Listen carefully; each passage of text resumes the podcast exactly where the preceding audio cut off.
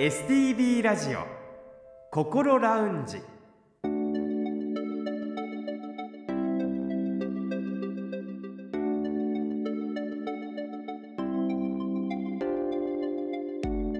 おはようございます。北本孝夫です。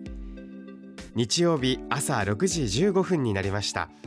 この時間はあなたの心にそっと寄り添う心ラウンジをお送りします。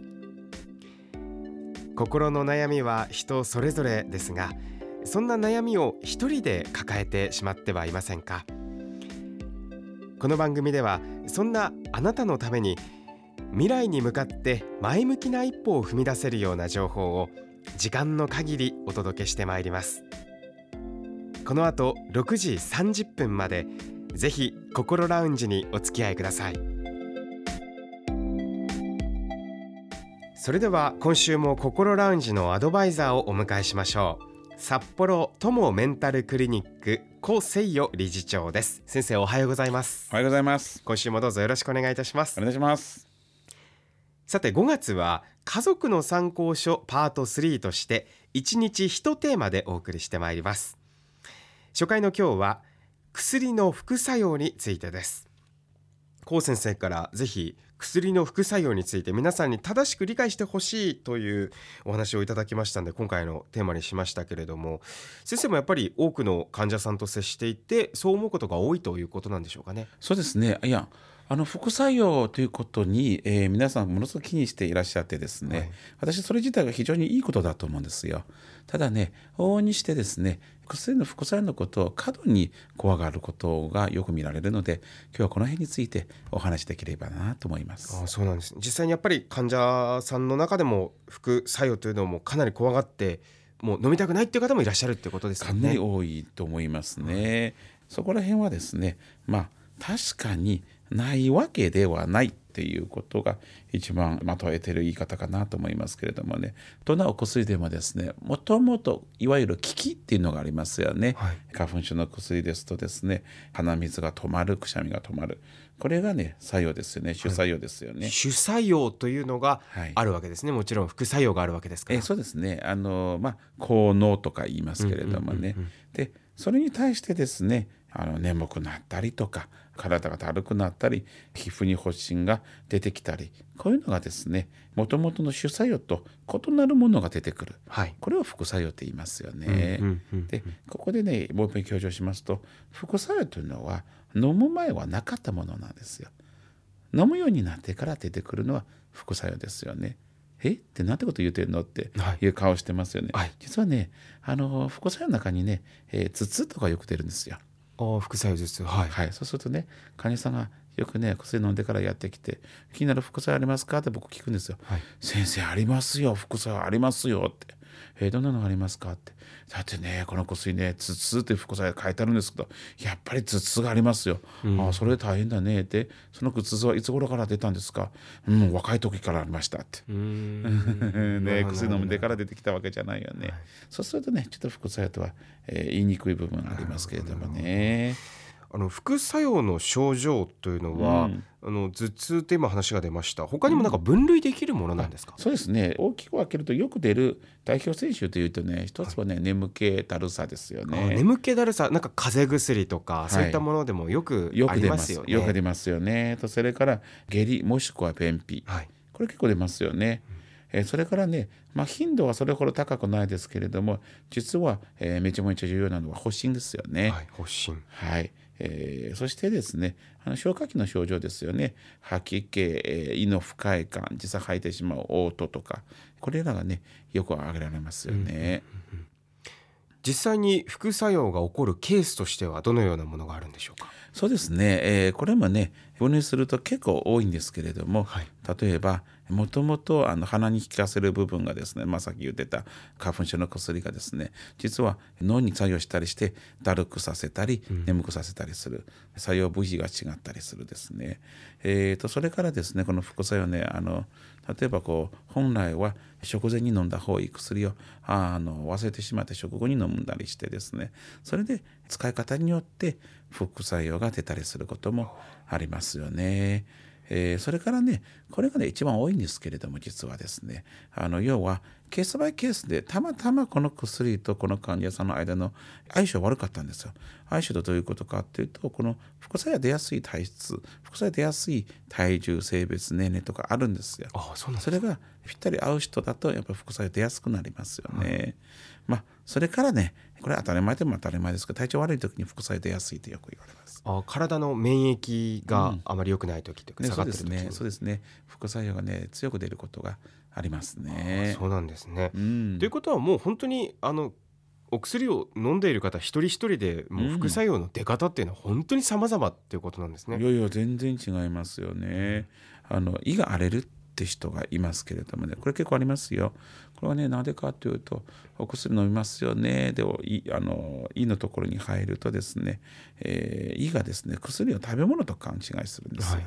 で食べ物勘違いすると何するかというと胃酸を分泌するんですよね。胃酸というのは本当は塩酸なんですよ言ってみれば。結構強力な酸なんですけれどもね。でいらないものを出してしまって結局食べ物そこにないわけですから、うん。そうするとね胃粘膜そのものを痛めてしまうことがありますよね。でそこで胃が荒れてるねってね消化器の先生よく言うんですけど。これはね確かに薬によってね出てきたりしますよね。はいそしてね大抵の薬はね最後は分解されてまた体の外に出ていくわけですけどどこで分解されるかというと肝臓が一番多いですよね、次に腎臓が多いですよね。そうすると薬飲むとしても多かれ少なかれ肝臓や腎臓に、えー負担をかけるわけですけれどもそこでねやはりね肝臓や腎臓が悪くなることはありますよね。あるいはもともと弱い人だと傷んでしまうことがありますよね。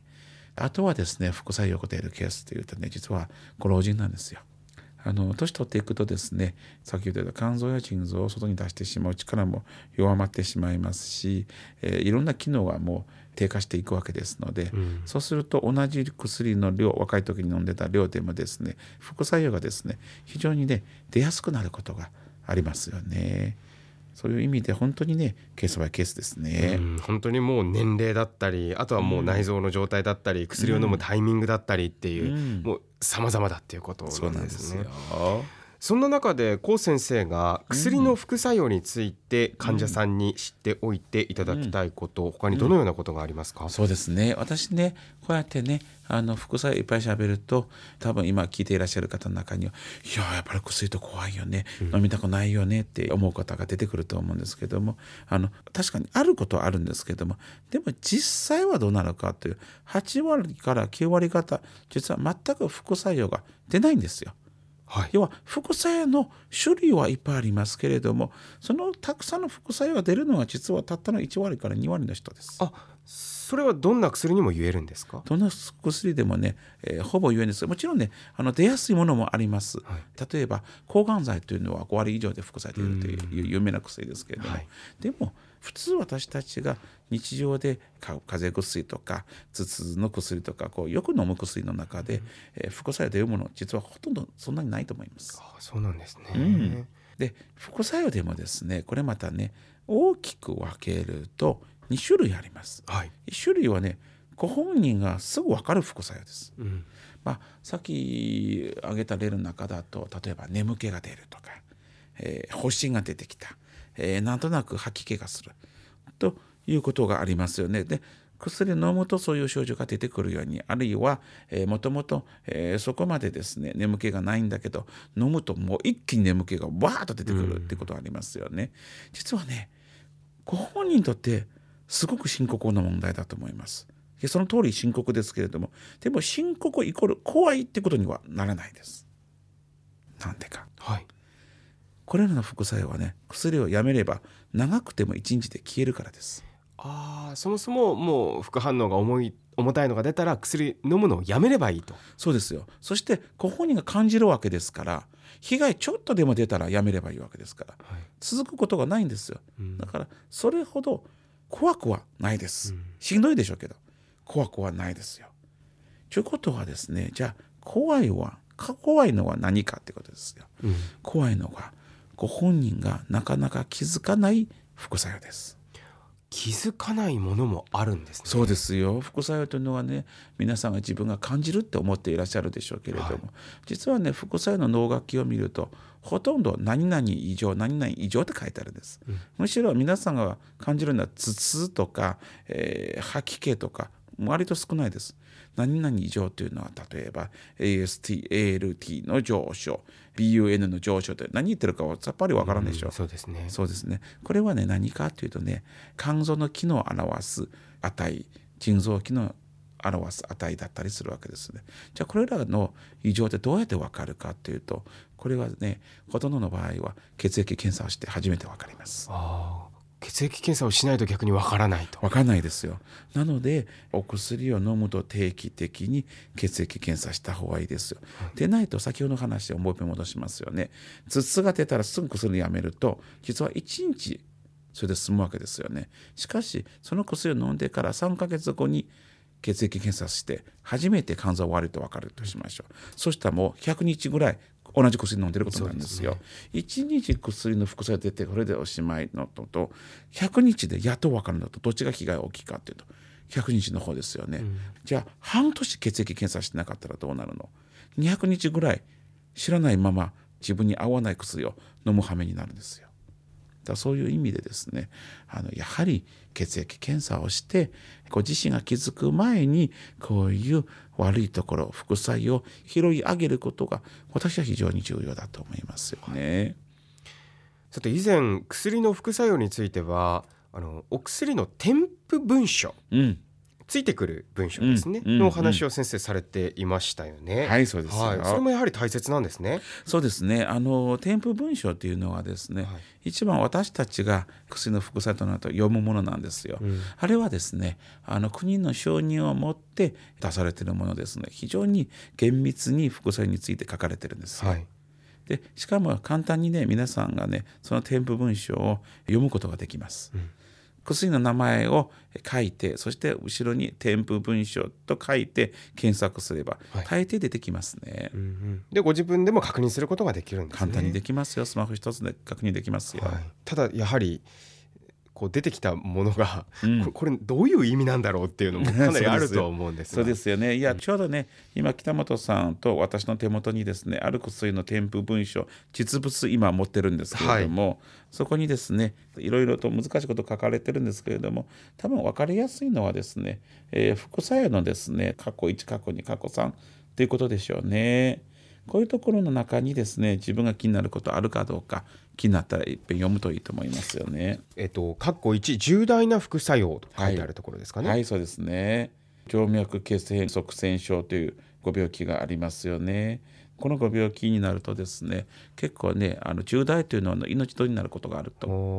でこれをねあの確認するためにはやっぱりこういう下に書いてある症状これらがですね結構揃って出てくると危ないと言われますよね。こういうものは自分で読み解くのはなかなか難しいような今気がするんですが、あの分からなければ聞きに行けばいいと。聞きに行けばいいですよ。いうことですよね。そうですよね。この静脈血栓塞栓症というのは本当にねあのちゃんと診断しようと思うとねあの専門の先生になります。私でも無理ですね。うんうんうん、でも少なくともそこに書いてある症状はある程度理解できるので、あのそしたらこの薬を出している先生だとピンとくるんですよね。うんうん、で2番。肝機能障害って書いてあるでしょ？ASTALT ガンマ GTB の著しい上昇を伴う肝機能障害って書いてあります。これがね血液検査しないと絶対わからないですよ。でもこれを、えー、そのままほっときますと肝臓がとことん悪くなってから肝硬変につながったり、うん、実は肝臓が悪くなると命取りになることがあります、はい、その早期にこれを発見しないといけないそのために血液検査をするってことですよね。まあ、こういったものをご自身でインターネットで調べて、うん、そしてわからないことがあればあの、まあ、病院の先生だったり薬剤師の方に聞くということがポイントになるかと思うんですが。そうですそうです。ただどうしてもちょっと心配になっちゃいますね。こういったものを見ると。そうですよね。怖くなりますよね、怖くなるのはやっぱり仕方ないですかね。うん、まあ怖くなるのはね、確かにその通りですけれども、私はね、まあ理屈は置いといて、はい、単純に考えてみると、